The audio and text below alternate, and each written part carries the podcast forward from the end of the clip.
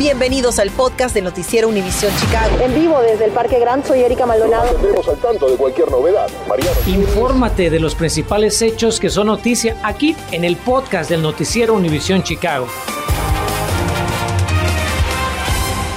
Hola, ¿cómo está? Muy buenas tardes. En estos momentos está a punto de comenzar en el centro de Chicago la tan anunciada marcha por organizaciones y activistas a favor de los inmigrantes y de la cual hemos venido hablando desde hace ya algunos días. Allá se encuentra en vivo mi compañera Erika Maldonado. Erika, ¿cómo estás? Te saludo. Cuéntanos cuánta gente ha llegado para participar y qué los está motivando a movilizarse precisamente el día de hoy.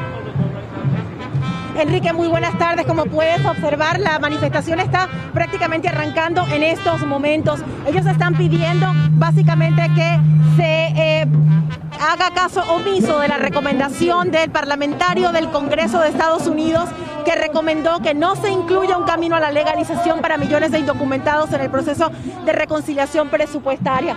Para hablar más por este tema, como pueden observar en las cámaras de Jorge Rodas, pues hay eh, cientos de personas que se han dado cita aquí en la Plaza Congres justamente para eh, marchar hacia la Plaza Federal y hacer un llamado también a los congresistas por Illinois. Artemio, vamos a terminar de cruzar la calle, por la seguridad primero. Cuéntanos exactamente qué es lo que ustedes esperan lograr con esta marcha y en dónde, en qué otras partes de los Estados Unidos está ocurriendo. Estamos aquí porque le queremos mandar un mensaje a nuestro senador Dick Durbin, el segundo a bordo, que ignore la este, recomendación de la parlamentaria y que ellos tienen el poder de cumplir sus promesas. Legalización para todos con un camino a la ciudadanía y detener las deportaciones en este momento que están negociando un presupuesto. Nosotros somos factor económico y en este momento cabemos en el paquete económico del país. Artemio, eh, ¿qué acciones de calle están eh, planificando en este momento? ¿Hasta dónde van a llegar? ¿Y cuál es el mensaje también para la senadora Tammy Duckworth? Pues vamos a estar caminando por, la, por el corazón de la ciudad de Chicago, la arteria más importante, la avenida Michigan. Después iremos a la Plaza Federal. ¿Por qué ahí? Porque ahí están las oficinas del senador Dick Durbin y la senadora estatal o, o senadora federal por Illinois, Tammy Dowers. A los dos el mensaje clarito, que le digan a la vicepresidenta Kamala Harris, y a nuestro presidente Joe Biden que ignoren esta recomendación y que cumplan su promesa rota. No van a tener otra oportunidad. Vienen las elecciones y va a ser otra cosa. Hoy lo pueden hacer. O sea que ustedes tienen temor de que si este eh, el camino la legalización no se aprueba este año dentro de la sesión eh, del Congreso para el año que viene, que es año de elecciones, va a ser muy complicado aprobar un camino a la ciudadanía para para los soñadores, para los trabajadores esenciales y también para los trabajadores del campo. Es que ellos mismos lo han dicho, en el Senado no tienen los votos, se ocupan 10 votos más y no los tienen. Por eso es que únicamente con esta aprobación del presupuesto, con la mayoría simple 50 más 1, lo pueden hacer. Si no aprovechan esta oportunidad, no lo van a volver a tener en unos 10 o 20 años más. Vamos a, nosotros vamos a continuar caminando con esta manifestación que va por la avenida Michigan. Vamos a estar con ellos para llegar a la Plaza Federal y justamente esta noche a las 10 le vamos a tener los pormenores de cómo transcurre esta jornada. Como pueden observar también hay gran presencia de efectivos de la policía de Chicago para resguardar la seguridad de los manifestantes a través del centro de la ciudad de Chicago. Enrique, devuelvo los micrófonos a los estudios y por supuesto tendremos este reporte esta noche a las 10. Erika, gracias a ti, a nuestro compañero Jorge Rodas. Y bueno, todo esto ocurre mientras que la primera dama de la nación llega a Chicago para conmemorar el mes de la herencia hispana. La doctora Jill Biden ya arribó a nuestra ciudad y esta misma tarde está de visita en el Museo Nacional de Arte Mexicano allá en Pilsen. La primera dama está encabezando charlas con la comunidad latina de Chicago para escuchar sus inquietudes y aspiraciones. Mañana miércoles, Jill Biden va a tener otro encuentro con nuestra comunidad.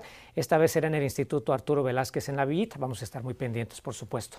Hablemos ahora de la pandemia porque Illinois reporta hoy 1.927 nuevos casos de COVID.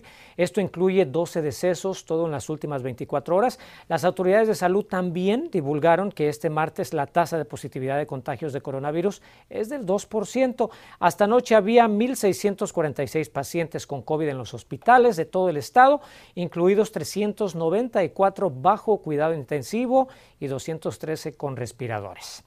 Mientras continúa la vigilancia para verificar el cumplimiento del mandato de mascarilla en los interiores de negocios de Chicago.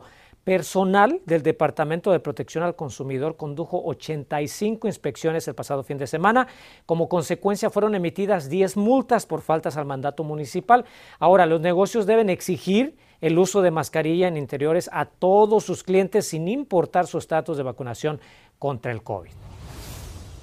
Fíjese que el 60% de los estadounidenses quiere posponer la vacuna contra la influenza o de plano no ponérsela este año, de acuerdo a una nueva encuesta. La Asociación Americana del Corazón reveló el resultado del sondeo y advierte que la inyección antigripal es fundamental para proteger a personas con factores de riesgo de salud. Debemos señalar que el 98% de quienes se vacunaron contra la influenza el año pasado dicen que esta temporada volverán a ponerse la inyección en contra de la gripa. Muchas gracias. Y este martes continúa la crisis para los pasajeros de Southwest. La aerolínea registra hoy 87 vuelos cancelados, incluidos 11 en el aeropuerto Midway y dos más en el O'Hare. Además, Southwest presenta 213 vuelos retrasados con 35 en Midway y 4 en O'Hare. Desde el viernes esta aerolínea, como le hemos informado, ha cancelado más de 2.000 vuelos, situación que atribuye a problemas del tiempo y tráfico aéreo en Florida. No obstante, analistas dicen que Southwest padece falta de personal por su mandato de vacunación contra el COVID. Estaba, lloraba y yo ya quería venir a la escuela y siempre veía a los niños y, y este, cuando la teníamos en la casa se ponía a llorar. Muchas madres ahora recibirán ayuda para atender las consecuencias emocionales y enfermedades mentales que la pandemia ha dejado en sus hijos. Ya le contamos cómo será. Y fue realmente un acto de racismo el supuesto rechazo a una canción latina en una secundaria de Chicago que se ve en un video ahora viral. Fuimos a preguntar a padres y estudiantes que salieron a manifestarse. Y un programa que le ofrece a pequeños comerciantes dinero para seguir subsistiendo está a punto de terminar. Le vamos a informar paso a paso cómo solicitar esta ayuda. Infórmate de los principales hechos que son noticia aquí en el podcast de Noticiero Univisión Chicago. Fíjese que según una encuesta realizada por el Hospital Lurie Children en Chicago, el 44% de los padres han notado que sus hijos están sufriendo alguna consecuencia emocional de salud o en su comportamiento debido a la pandemia. Así que si esta es también una situación que usted vive en casita, no se preocupe, Natalie Pérez le tiene muy buenas noticias. Ella nos habla de una organización que ha asignado fondos precisamente para ayudar a estos niños, adolescentes y además otros datos importantes que revela la encuesta. Vamos a ver. Tras año y medio de pandemia, siete organizaciones comunitarias de Chicago recibieron este martes un millonario incentivo por parte de Better Chicago, una entidad benéfica cuya finalidad será darle apoyo a los estudiantes. Nosotros recibimos 450 mil por tres años. ¿Cuáles son esos servicios que van a estar ofreciendo? Eh, sería la evaluación de la escuela, el entrenamiento de las maestras, eh, la evaluación de los estudiantes para las, uh, las cosas mentales y, y los servicios para la salud mental. Alcántara es directora ejecutiva de Alternatives, una de las organizaciones beneficiadas, al igual que Chicago Hopes for Kids, Leading Educators, Juvenile Protective Association, entre otros. Me parece perfecto porque ya que con esta situación de la pandemia, pues los niños son los más afectados, puesto que un año entero estuvieron en casa sin salir, entonces para mí está excelente. Y es que no es un secreto, la pandemia golpeó el aprendizaje. Esto a su vez trajo consigo grandes desafíos emocionales y sociales que ha hecho que sea aún más crucial que se atienda la salud mental de los estudiantes. ¿Se mostró algo deprimida? Sí. Cuéntame cómo fue ese momento. Sí, estaba, lloraba y yo ya quería venir a la escuela y siempre veía a los niños y, y este, cuando la teníamos en la casa se ponía a llorar. Yo me quiero ir a la escuela, decía, yo me quiero ir a la escuela. De acuerdo a un estudio realizado por el Hospital de Niños Lurie, a 1.500 padres de los 77 vecindarios de Chicago, 44% de sus hijos indicó que presentó algún problema con trastornos de salud mental y un 18% no tuvo acceso a servicios médicos. En su experiencia, ¿qué tan importante es este tema entre la comunidad estudiantil latina? En nuestra experiencia, eh, la mayoría, eh, especialmente ahorita, la mayoría de los niños tienen algún tipo de problema. Los latinos son los que han estado más impactados por esta pandemia. Y como digo, antes de que empezó esto, también tenía, había un montón, eh, había mucha depresión y ansiedad. Es una, para nosotros los latinos es 30% de nuestra población y considerando que la mayoría de servicios de nosotros para el sur es una población todavía bien grande. Según Alcántara, lo próximo es que estarán trabajando para identificar a las escuelas con las que trabajarán y dónde esperan impartir estos servicios a partir de a finales de este mes por los próximos tres años. Para Noticias Univisión Chicago, Natalie Pérez. Ahora le cuento que evalúan las escuelas públicas de Chicago qué exámenes van a usar para medir el progreso académico de sus estudiantes. La discusión deriva del negativo impacto de la pandemia en el aprovechamiento escolar.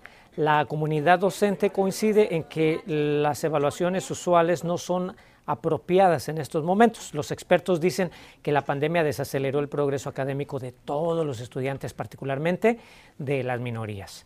Y tenemos una actualización sobre una queja que Univision Chicago recibió por parte de estudiantes latinos de una escuela católica y la cual está generando muchísima polémica. Como le informamos eh, primero, alumnos de la secundaria Marist se, arrodillaron como símbolo de protesta cuando empezó a sonar una canción mexicana en el baile escolar de bienvenida. Esta es eh, información que nos dan en un comunicado personal del plantel.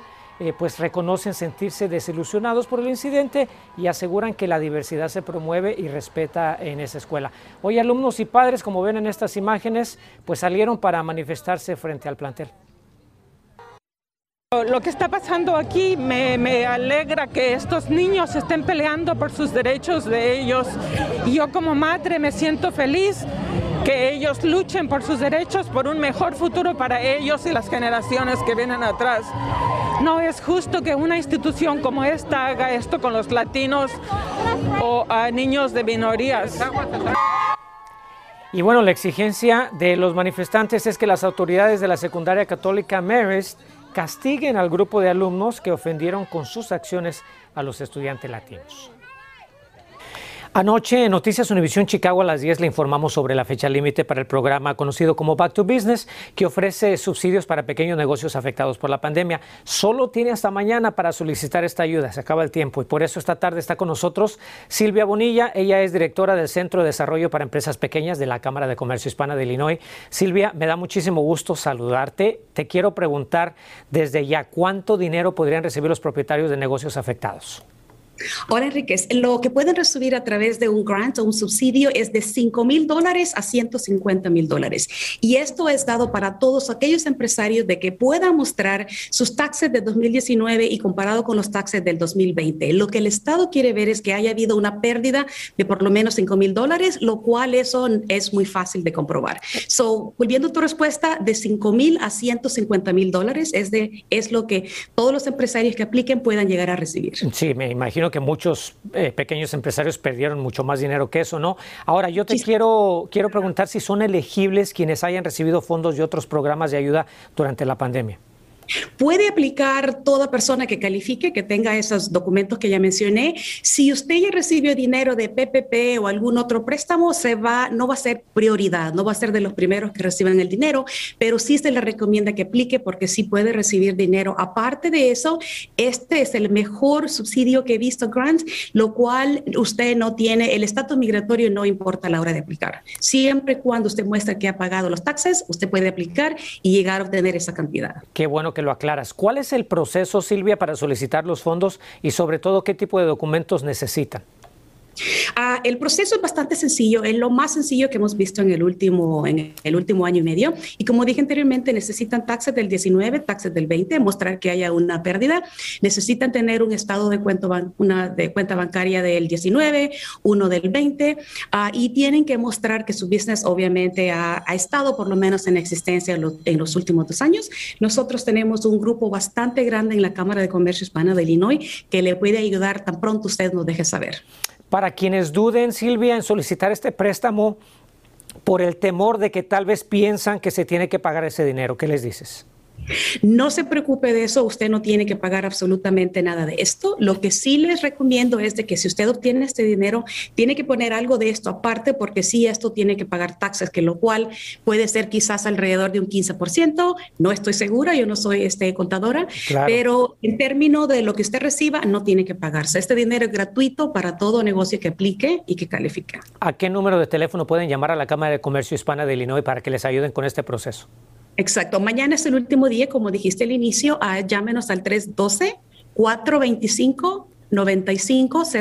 Estamos aquí en grupo bastante dispuestos para ayudarle y entendemos de que mañana es el último día, so sé que vamos a tener un, una, muchas llamadas, pero estaremos aquí el tiempo que sea necesario para asegurarse de que si usted necesita esto, que usted pueda calificar y aplicar. Silvia Bonilla, muchísimas gracias por esta información y le recordamos a ustedes que hay más en nuestra aplicación de Univision Chicago. Gracias, Silvia.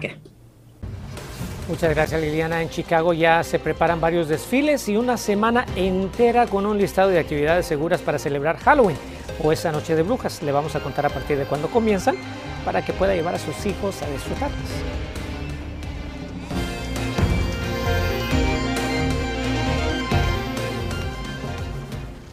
Estás escuchando el podcast del noticiero Univisión Chicago.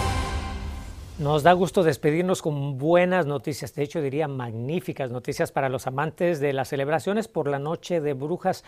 Tome nota porque la ciudad de Chicago anuncia el día de hoy el regreso de su famosa Halloween que se va a llevar a cabo, para que lo marquen en su calendario, del 23 al 30 de octubre con numerosas actividades. Sin embargo, resaltan los desfiles Upside Down en el Parque Washington y Arts in the Dark en la calle State.